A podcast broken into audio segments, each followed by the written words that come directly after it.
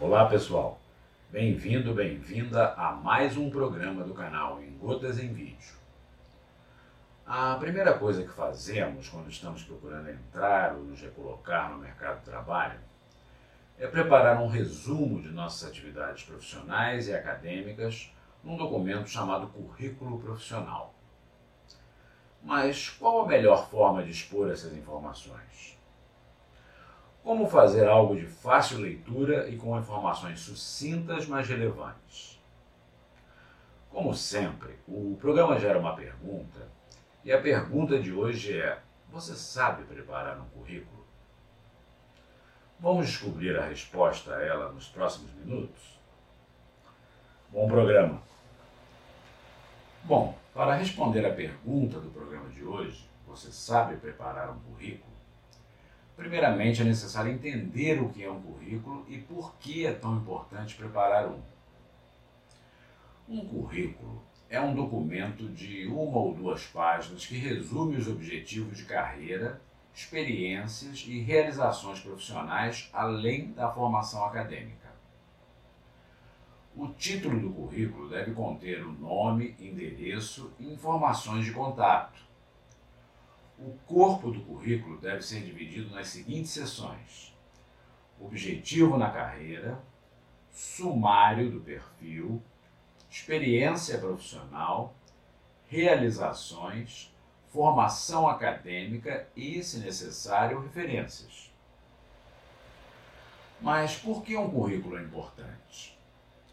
No mundo competitivo, onde a procura de emprego caminha para a internet, o currículo representa o candidato para os potenciais empregadores. Ele serve como ferramenta para atrair a atenção, conseguir a entrevista e, finalmente, o um emprego.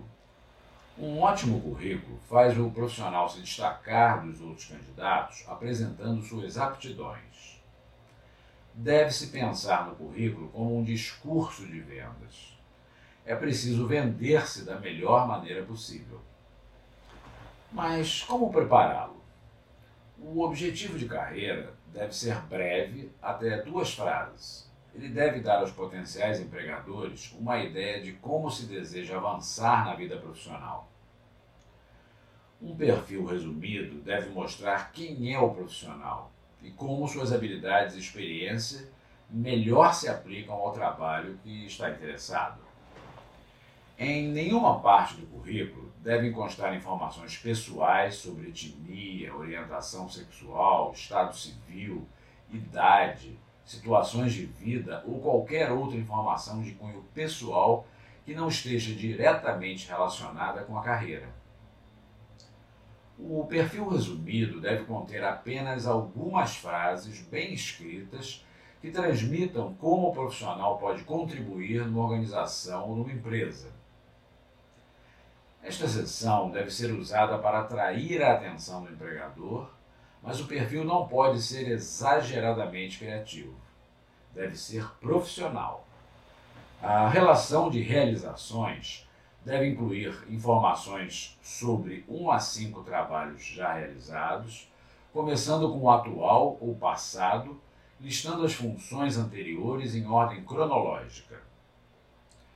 A lista deve incluir o intervalo de datas dos empregos, nome das empresas ou pessoas para quem trabalhou, a cidade e estado do local de trabalho. Endereços completos não são necessários. Devem também ser listados títulos e principais responsabilidades, com ênfase nas atividades que envolvem o tipo de trabalho procurado a formação acadêmica deve incluir colégio, graduação e pós-graduação, como quaisquer cursos ou certificações profissionais que forem relevantes para o desenvolvimento da carreira. Trabalhos voluntários, publicações e lista de interesses só devem ser listados se forem pertinentes ao cargo desejado. Quanto às referências, as melhores práticas sugerem não listar declarações genéricas apresentando recomendações apenas quando solicitado pelo possível empregador. É necessário investir algum tempo e pesquisa para o desenvolvimento de um currículo. Este deve estar livre de erros. é mandatória a verificação da gramática e da ortografia, certificando-se de que todos os nomes de cidades, de empresas e de escolas estão escritos corretamente. Um currículo contendo erros, mínimos que sejam, vai dar ao potencial empregador a impressão de que o candidato não tem atenção aos detalhes, que não tem tempo para checar o que faz e que é um mau comunicador. Além disso, é preciso que o documento esteja bem formatado. Devem ser utilizadas fontes básicas como Arial e Times New Roman. Não devem ser utilizadas fontes grandes ou multicores não exagerar com textos em negritos, itálicos ou em maiúsculas. O documento deve ter a mesma aparência tanto online como impresso. Manter uma ou duas páginas como limite mostra que o candidato sabe sumarizar suas qualificações, mesmo que sejam muitas. Um currículo bem escrito pode fazer a diferença entre ficar preso no trabalho atual ou conseguir uma entrevista para o emprego dos sonhos. Pense nisto.